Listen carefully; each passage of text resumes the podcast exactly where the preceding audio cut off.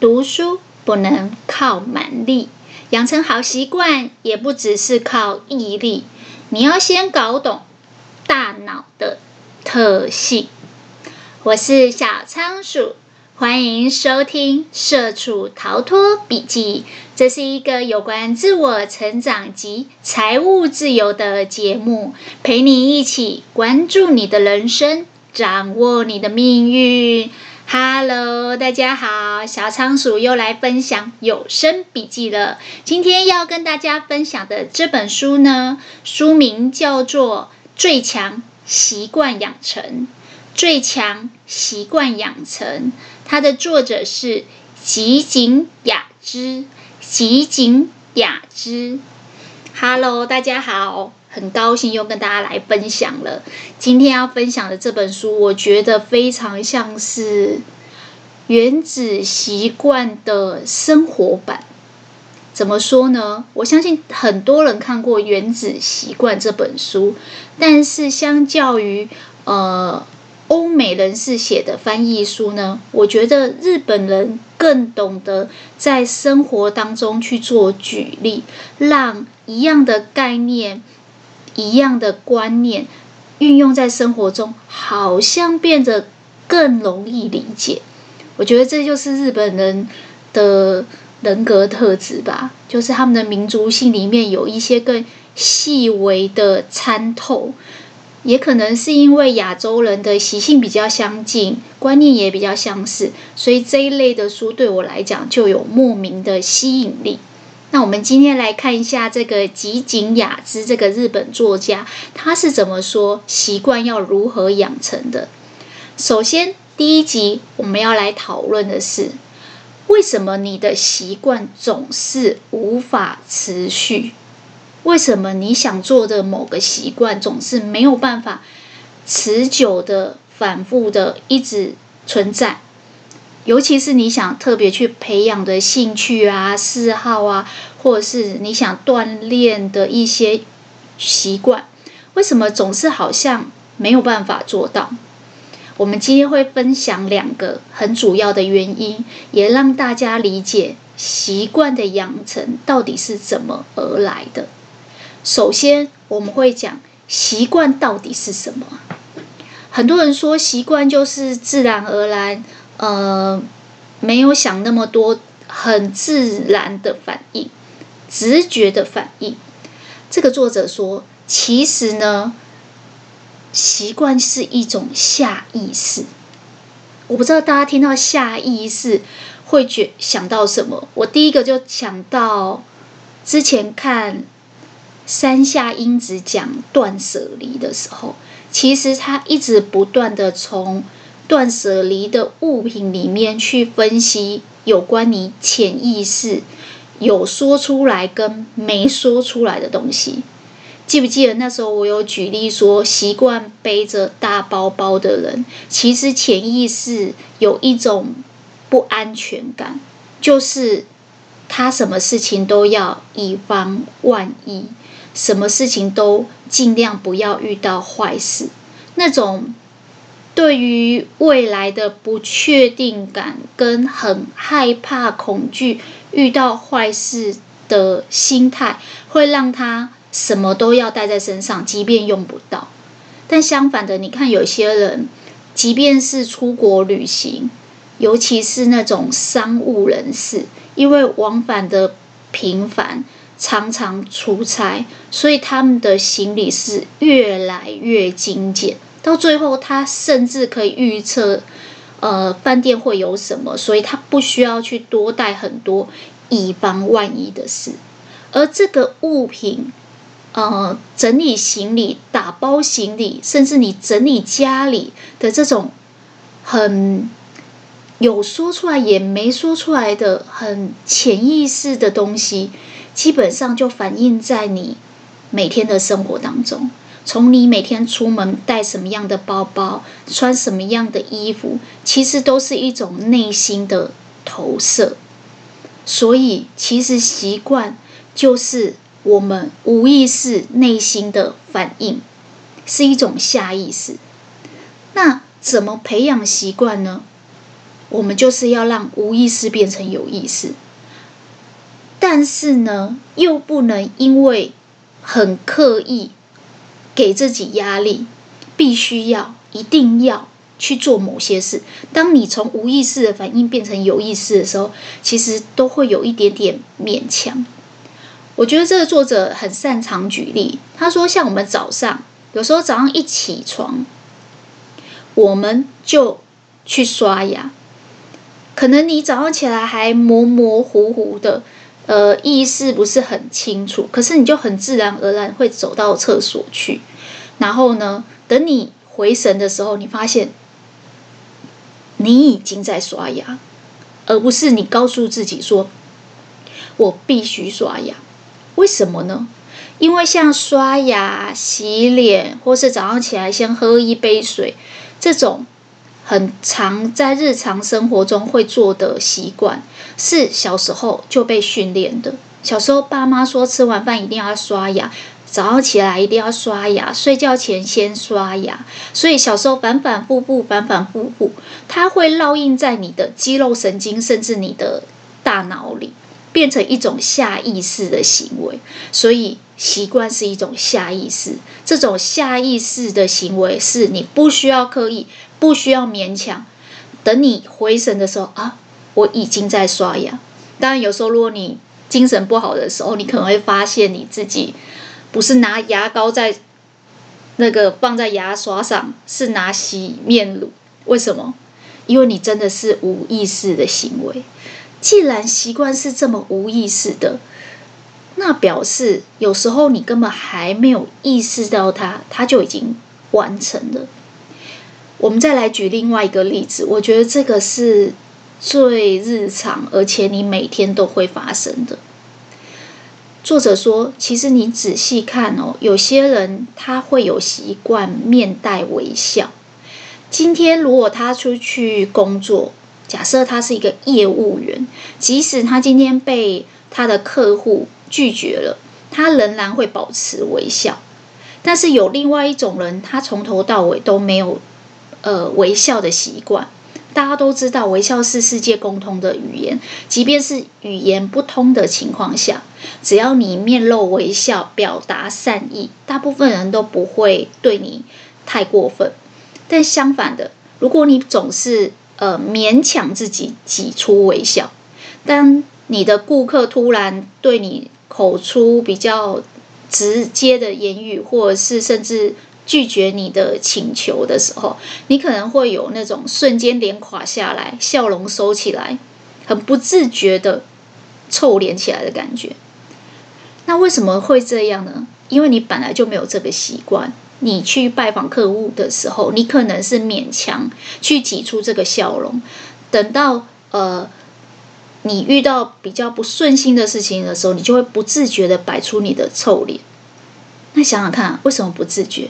因为这是潜意识，这是下意识，已经烙印在你大脑的下意识的一种习惯。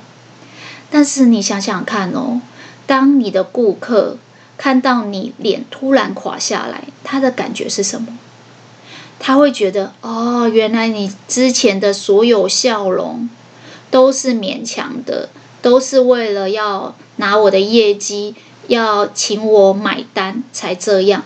一旦我拒绝你，你马上就把笑容收起来，板起脸来。我的感觉是什么？我相信大家都一样，人的心理都一样，就是你的感觉就会很差。你会觉得啊，这个人的本性就是这样。还好我没有跟他下订单，没有跟他买保险，因为接下来如果我对他有其他的请求，他不顺心的时候，可能也会这样对我。想想看哦，如果你今天是一个业务员，或是你是服务业要面对顾客，当你这样的时候，你的呃工作会更顺利，业绩会更好，还是更差？当然也不是告诉大家说永远要勉强自己，即便被拒绝也也勉强自己挤出笑容。但是呢，这个作者要讲的是，当我们平常勉强自己，只要一放松，一利用潜意识在呃行为的时候，你那种不自觉的反应，其实才是你真正的习惯。所以，习惯不仅仅是下意识行为，习惯也是你的本性。啊，本性就是我们本性就是很懒惰嘛，本性就是很不习惯堆满笑脸嘛。嗯，其实本性是可以训练的。我们小时候刚出生的时候，每一个小婴儿。都像一张白纸，透过教育，透过社会化，慢慢的我们会被洗脑，所以养成不同的习惯。你不会看到有哪个小 baby 是习惯笑脸迎人，或是习惯那个丑臭着一张脸的。其实是透过很多正面的加持，可能他每次笑的时候。爸爸妈妈就会鼓励他，说他啊笑容很可爱啊，然后一直逗弄他，他就越来越觉得这是一个正向的循环，所以他就越来越喜欢笑。有时候是相反的，也许小时候父母是否定你的，所以原本你是一张白纸，但是因为父母常常否定你，说你是没有用的孩子啊，你天生就不会念书的孩子，像这样子的。呃，外在环境，不管是父母或是社会价值观给你的一些定义，都有可能让你感受到被否定，然后被洗脑的感觉。到最后，你的习惯就有所不同。所以，每一个孩子刚出生都是一张白纸，没有小孩他一出生的习惯是不一样的。但是，为什么长大以后，会有所不同呢？这个作者说，因为习惯也是一种自我认同。我觉得讲到自我认同，就马上让我想到《原子习惯》那本书。那时候我们有举例说，嗯、不管你想做什么，其实你想做的都不是某一个习惯，而是这个习惯的背后所代表的一种身份认同。比如说。你今天非常希望自己可以减肥，可以健身，其实你不是想要养成运动的习惯而已，而是你认同，你希望，你期望自己有一天可以成为有运动习惯、身体良好、健康、阳光的那一种人。所以，这样的身份认同会让你想要培养出这样的习惯。所以，如果你爸妈小时候否定你，那不代表一定是你，因为我们会有自己的身份认同。长大以后，你会有自己的追求、自己的理想、更理想中的自己，而因为这样，你就会有不同的习惯跟状态去调整。这个作者强调一句话，我觉得讲得非常有道理。每一个人从小到大，小时候都是一张白纸，长大以后会有个人的差异，但这个差异并不是你天生的能力的差异。也就是说，并不是小时候你没有这个习惯，你没有养成这个习惯，或是刚好你的家庭条件跟外在环境没有让你养成这个习惯，你就会一直保持这个。个人的差异，真正的差异并不在能力，而是在每一个人的习惯不一样。你的习惯、你的潜意识、你的本性，现在的不一样，会造就你现在的个人状况不一样。你的命运顺不顺利？你的工作、你的感情顺不顺利？但它并不代表说你的能力是不好的。其实我们都是可以改变它，透过培养好的习惯去改变，打造出更好的自己。有没有觉得很励志？我相信每个人看这种自我成长的书，都是想寻求一些方法，让自己有意识地调整自己，更进一步的贴近。更理想中的自己，我印象中很深刻，我之前小时候家里住的相对比较偏远，因为这样呢，会影响我在通勤、上课，甚至我上班之余要休息、运动，或是我想学语言、想学任何兴趣嗜好要去进修的时候的选择。那我最近也有认识一个朋友，他也是这样的情况。我就跟他说，其实你住的这么远，的确这些通勤都会耗费你精力，然后你也比别人没有机会去使用到比较好的运动的设施啊，或是进修的环境啊。简单来讲，很多的资源都在大都市。倘若你住在太乡下，基本上都没有办法用到这些资源。为什么我会有这种感觉呢？因为我自己小时候就是住在乡下。我住在乡下，我常常要跟朋友聚个餐，我通勤时间是一小时半起跳，所以我可能如果今天下午跟朋友约的话，我要早早就起来梳洗、化妆跟坐车，那这很容易会影响到我跟朋友聚会的频率，我的人际关系的互动，甚至我的生活圈。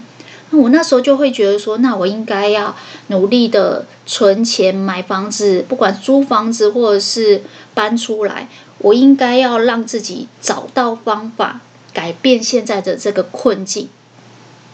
可是我跟我朋友聊到这一件事情的时候，他就跟我说，那也没办法啊。我就想说，啊，怎么会这么回答？而且他这句话是来的很突然。就是当我们在讨论这件事情，他自己也之前跟我讲过，他想要出来进修，想要上呃运动的课程，可是资源都在嗯双北，如果住得太偏远的话，基本上他没有车回家。那我就说，那你应该要思考一下，有什么方法可以让你调整现在的这种困境。他就马上回我，那也没有办法啊。哇，这句话让我印象很深刻。为什么？成功的人找方法，失败的人找理由。当你马上回答，那也没有办法，你就停止在这里，原地踏步，不会再往前去打造更好的自己，去贴近理想的自己的状态。原因是你的马上回答是你的习惯，是你的下意识反应，是你无意识的时候发现，嗯。一回神，这句话已经出去了。你一回神，早上起来你已经在刷牙了，表示这是他从小到大反反复复的习惯。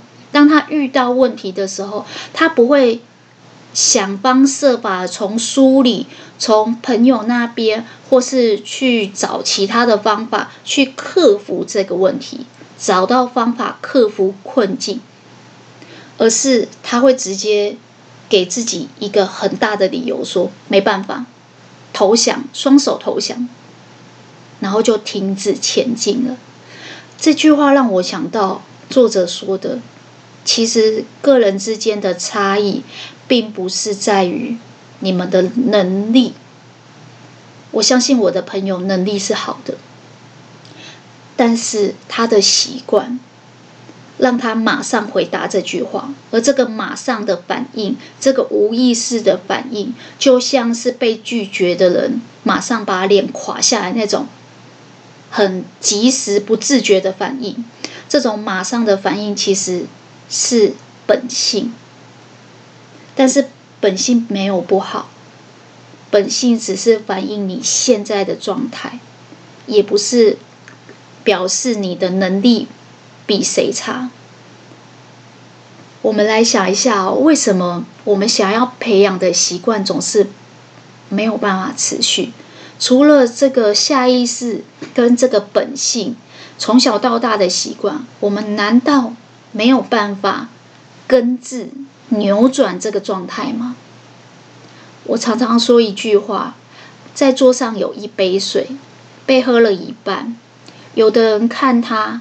是啊，只剩半杯水，但另外有人看他是还有半杯水，这意思代表的就是你对这杯水是否还带有期望跟可能性。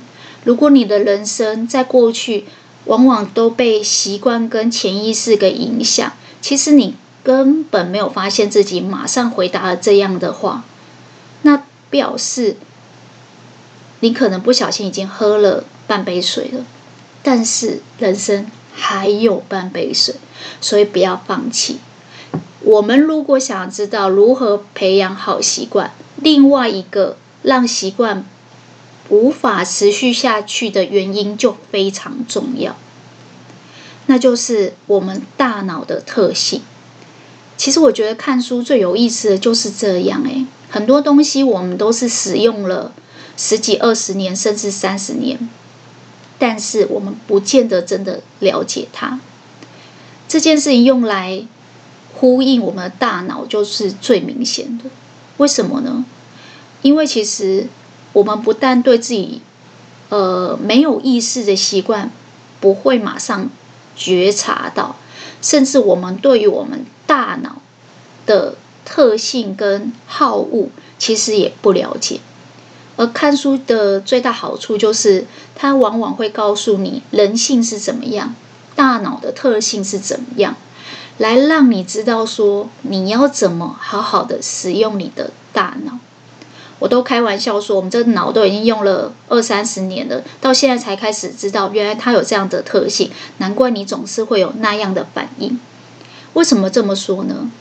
这个作者提到说，其实我们呢，之所以呃，有些事情可以持续做下去，有些事情你总是会心生抗拒，很难持续。那是因为你没有抓准大脑的好恶。对大脑来讲，如果从五官、五感接收到了一些令人愉悦、幸福、开心的事情的时候，大脑就会倾向持续的去做。这个是一个叫趋近反应。什么叫趋近呢？嗯，你把它想成我们的人性会更容易理解。人性就是趋利避害，喜欢靠近对自己有利的事情，讨厌那些对自己觉得无聊或是让自己生气的事情。而我们大脑就是这样，所以才会产生我们的人性。当它发生了一些嗯不开心的事情。令他觉得讨厌啊、生气啊、无聊的事情，比如说强迫你存钱，每个月强迫你存多少钱，或是叫你一大早起来就背英文单字，这些事情呢，都是让大脑觉得好累哦、好讨厌哦、好麻烦哦，所以大脑就会产生趋避反应，避就是呃避害的意思。那我们都喜欢做开心的事情，所以这个作者说，如果你掌握了对大脑的这个特性，大脑喜欢开心的事情、快乐的事情，你就会知道要怎么去培养你的习惯。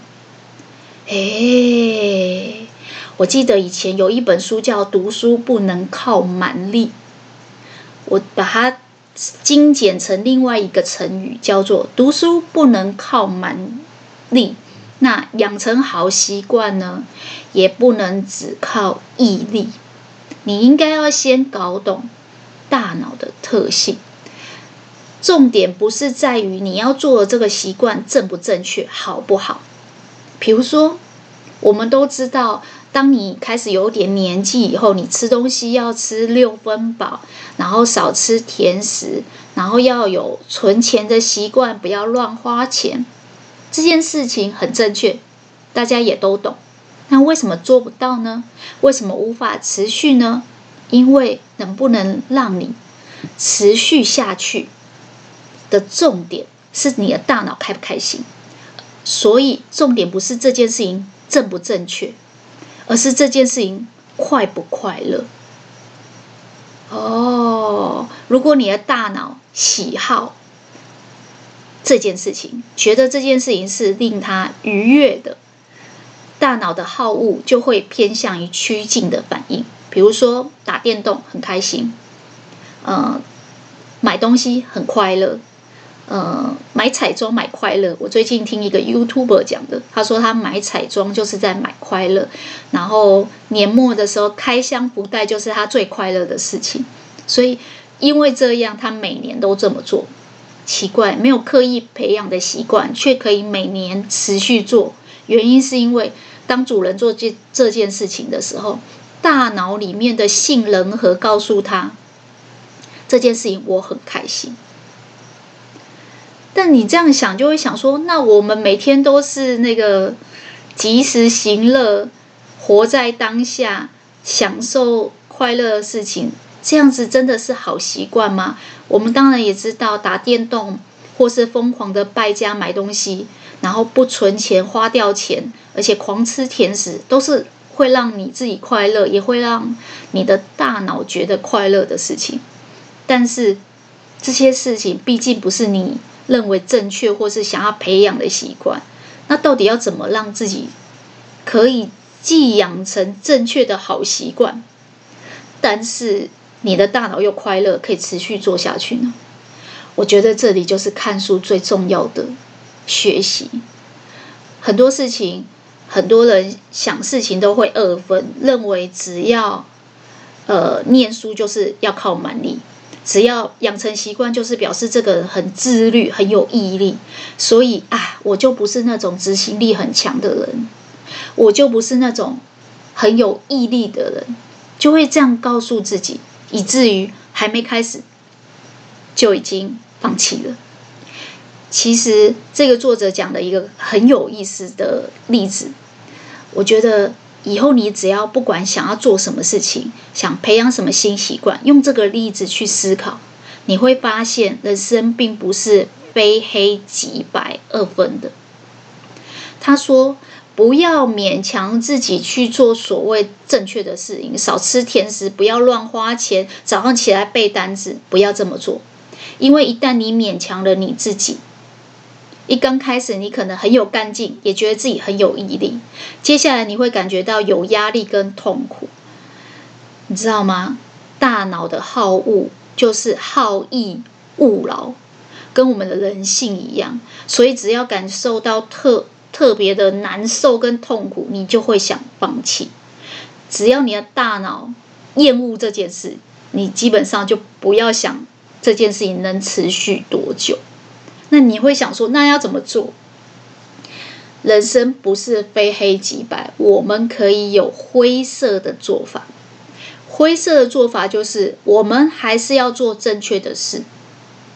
比如说，念英文，把英文念好，把英文学习好是正确的事，但是不需要勉强自己早上起来背英文，每天要背多少英文，而是因为用。可以让自己的大脑感觉到愉悦、快乐、享受其中的方法，比如说不勉强自己背英文，但是享受去上补习班老师的课。可能这个补习班老师刚好长得很帅，是你崇拜的对象，或者是补习班上有你喜欢的人也在这个班上，看他孜孜不倦、努力用功的状态，你会想要跟他学习，成为一个标杆。因为这样享受其中，不知不觉学好你的英文。简单来讲，不要靠蛮力，不要靠意志力或一时的干劲去养培养习惯。相反的，你应该用开心的、快乐的方式去培养习惯。只要这个习惯是正确的，慢一点都没有关系。哦，所以。培养习惯第一招，破解它无法持续的第一招，就是要让大脑开心。想想看，大脑就是你啊！你如果不开心，你做的会持久吗？这就是为什么心流的那本书在讲，想办法让自己乐在其中是很重要，也是所有专业领域的人可以十年磨一剑。渐渐成为某个领域的专家的原因，因为往往一直不断的钻研跟打磨自己的过程中会有痛苦的成分，但是如果懂得享受其中，这个痛苦就没那么痛苦，而且在不知不觉的情况下，哎，你的英文也学起来了。有没有发现，其实我们真的对我们自己的大脑其实并不认识，也不了解。所以我觉得很多脑神经科学的书啊，真的是非常值得一看。会影响我们的一生的，有时候不是只是我们外在的一些物质跟资源，更长的是你内心的想法、观念跟态度。一旦你对你的大脑特性了解的多了，你就会发现，其实你更能掌控它。当你对自己的自我掌握力越来越强的时候，你就会发现你会有。不自觉的自信慢慢累积起来，所以回到我上一段所讲的习惯，还有个人目前状态的差异，并不是在你的能力好坏，而是有没有这个习惯。你的习惯有所不同，而这个习惯其实是可以透过一些小方法慢慢培养而成的。我们接下来要来分享大脑的第二个特性。刚才有讲，大脑基本上喜欢开心愉悦的事情，所以不要勉强它。第二个呢，我觉得是，嗯，应该跟我们在讨论人性的时候很接近。我们常常会讲说，嗯，你可以很善良，但是防人之心不可无。意思就是说。不能让自己善良到任人欺负的程度，这是人际关系上一个很基本的界限。那在大脑这件事情，其实你已经知道，他是喜欢趋利避害，喜欢趋近于于比较开心、比较愉悦、比较快乐的事情。那为什么？它总是会让你想到不开心的事呢？这又牵扯到大脑的记忆体、记忆力的嗯组成模式。怎么说呢？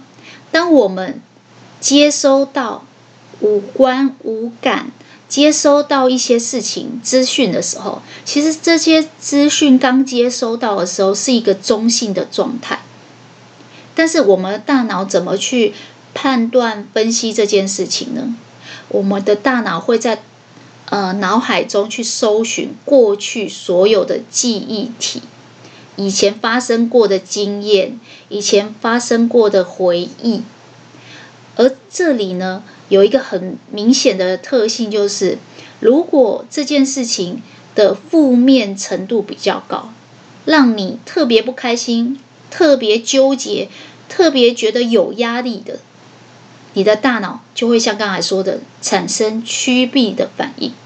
相反的，当这件事情你搜寻过去，每次遇到这件事情的印象都是很美好的、很正面的，大脑很喜欢，你也很喜欢，总是能留下美好的回忆，你就会想要去接近它。听起来好抽象哦。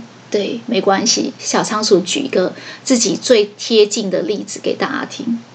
小仓鼠之前在做瑜伽的时候，很常会遇到这种跟自己的心魔嗯对抗的状态。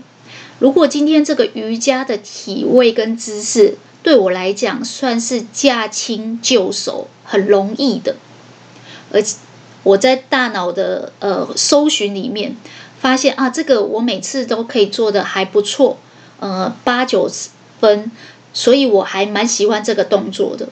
简单来讲，当你的大脑发现它是呃正面的态度，是喜欢的，是开心的，上次做是快乐的，诶，很奇怪，你的五官、你的四肢都会处于一种放松，而且做得到这个体位的状态。相反的。我相信大家一定会有这种经验，就是当你在做瑜伽的时候，老师在示范，等一下要做这个姿势。当他在示范的时候，你脑海里面马上就开始搜寻过去的经验，结果过去的经验就是你都撑不了几秒就失败了，甚至这个就是一个平衡的考验，或是肌耐力的考验。基本上，你每次做，每次摔下来；每次做，每次都失去平衡。然后每次做，别人都还 hold 在上面好好的，你已经掉下来。简单来讲，当你的大脑搜寻到过去失败的经验，你的大脑马上就出现了不喜欢、不开心，呃，觉得很讨厌的那种负面情绪。这时候，你的脑海里面念头跟想法马上就会冒出来，啊，又是这个了。啊，这个我不行啦！哦，不要！你知道，有些同学甚至会在老师示范的时候就直接喊出来：“好，不要！老师这个好难。”还没有试哦，都还没有开始做，光是看到老师示范，光是回想到上次的失败经验，或上上次三个月前的失败经验，脑袋里面就已经出现了“这个我不行”的念头。记不记得小仓鼠的节目最常讲这句话？你的想法、态度、观念会直接影响你的外在行为跟你的习惯。所以，当你下意识、本能的马上反应，就像我刚才讲的，马上回答说：“啊，那也没办法，我就是住这么远呢。”对，你只要有这种习惯，你只要每次的念头都是一下子就浮现这种负面的想法。然后告诉自己我不行的时候，这个过去的记忆呢，就会决定你接下来所有的情绪反应，就一连串的。那你会想说，哈，那那就做不下去了。对，所以其实我们大脑的这种反应模式，会影响的是你接下来做事情顺不顺利。你明明。有些事情你觉得应该要做，比如说运动，比如说瑜伽，比如说训练肌肉、锻炼肌肉，你觉得是应该要做正确的好习惯，或是应该少吃甜食，应该不要乱花钱，应该好好存钱，这些事情为什么总是做不久？像我自己在推广这个看书跟阅读，甚至写作的习惯，我只要跟身边的朋友讲，很多人都会直接拒绝我说：“啊，我一直都没有，我应该不行。呃，我本来就不爱看书。”那很奇怪哦，有些事情你却戒不掉坏习惯，比如说抽烟、喝酒、喝饮料、喝手摇饮、喝甜食、划手机，为什么？因为。你的大脑的特性你没有掌握度，所以你总是让你的大脑进入那个反应的模式，而这个反应刚好是进入恶性的循环、恶性的模式。就是当你的大脑在大脑的回路里面回想、搜寻过去的记忆，常常是失败的。然后那个趋避的反应一旦启动，觉得讨厌、觉得有压力，就不想做。到最后，你就又放弃了一件事。你多放弃几件事，久了，你的自信跟自我掌握度就会下降。为什么会这样啊？嗯，一个非常残酷的事实是，我们的大脑会特别的去记得负面的事情。之前我有讲过类似的概念，就是大脑对于负面的新闻特别敏感。这是一种生存模模式，比如说，我们如果听到最近有地震，或是哪里有失火，我们的大脑反应都会比一般事情来得激烈。它明明是负面的新闻，为什么我们的反应都会特别激烈？因为我们有生存的本能，就是我们要趋利避害。遇到失火、遇到海啸、遇到地震，我们要知道。提醒我们的主人要逃命啊！所以遇到越负面的事情，我们的大脑的特性就是会印象越深刻，越记得。所以当你做瑜伽的时候，在脑海里面搜寻，如果这个姿势你成功了，没问题；但是如果这个姿势你上次、上上次、前前次、再前次、三年前，你一直以来一路都是失败的，都是。惨不忍睹，令你痛苦的、印象深刻的经验，你的大脑浮现这些经验跟坏念头的速度，就会比好的经验更快。也是因为这样，这些坏念头一旦起来，你就觉得自己应该不行，然后你的想法念头影响了你的行行为跟习惯，最后你的命运就是，你只能永远去做那些你熟悉的、你安逸的、你已经会的，你没有办法突破、挑战、克服你真的想突破的困境。就像我刚才举例那个住得很偏远的乡下，资源很不足，要怎么办？你要有意识的分辨自己是在找借口让自己不持续的前进，还是你是在找方法克服眼前的这些困境。今天我们讨论到为什么我们想培养的习惯常常无法持续，最主要的两个原因。一个就是习惯，就是我们的下意识跟本能，而这些下意识跟本能，有时候你还没有反应过来，就已经马上说出口了。你一回神，发现你已经在刷牙了。最主要就是这些习惯的养成，是你从小时候就累积上来的。贾伯斯有一句话讲得很好。我们每个人都花三十年以上培养习惯，而我们所培养的这些习惯呢，也会影响我们至少三十年以上。所以，习惯本来就是从小到大反复养成的，它跟能力没有关系，但是它会决定你现在的状态。第二个。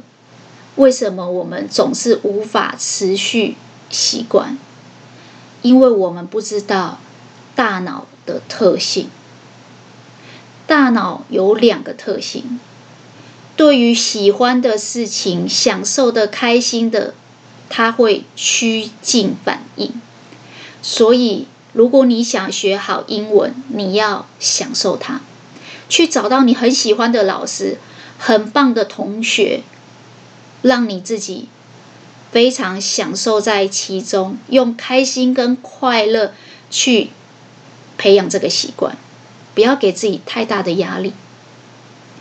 第二个，永远要记得，我们人性就是要求生存，所以我们会趋利避害，我们对于负面的印象更深刻，我们对于。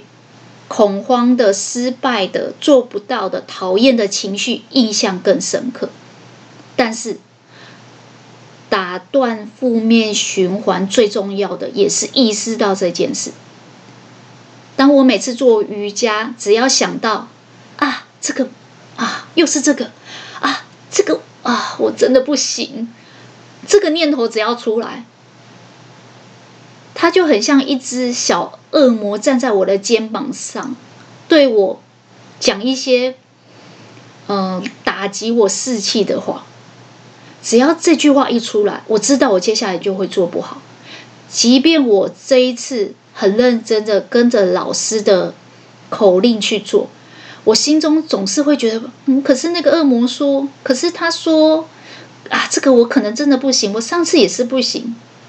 一旦我有这个想法，我就会让另外一个小天使站在我的肩膀上，拿着三叉戟戳他。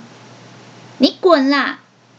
我都还没有做，你说这么多，那是以前，那是三年前我刚学瑜伽的时候，那是五年前我还不会，我中间又多练了两年三年，我的肌肉更好的，我的核心，我的肚子更有力了。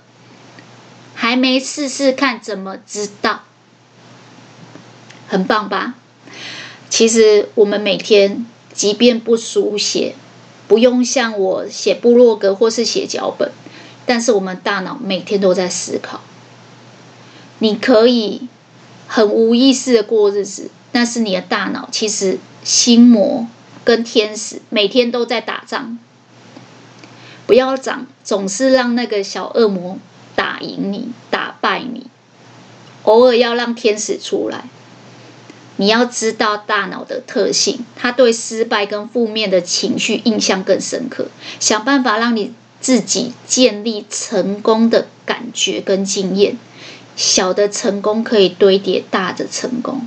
你会发现，那种常常可以把自己掌握得很好、累积成功的人，他就像是有一个很长的滑雪道，累积了雪球以后，滚动开始了，迈向正向的循环。雪球随着这个滚动的过程中，自己会去粘连更多的雪花，而这些雪花越滚越多。雪球会变得越来越重，越来越重的雪球往下奔的速度就会越来越快，这才是真正习惯养成、产生像原子弹一样的威力的开始。就是你要想办法建立这样子滚雪球的威力，从小小的习惯开始。小仓鼠今天的笔记就跟大家分享到这边了。恭喜你有成功的听完一本书。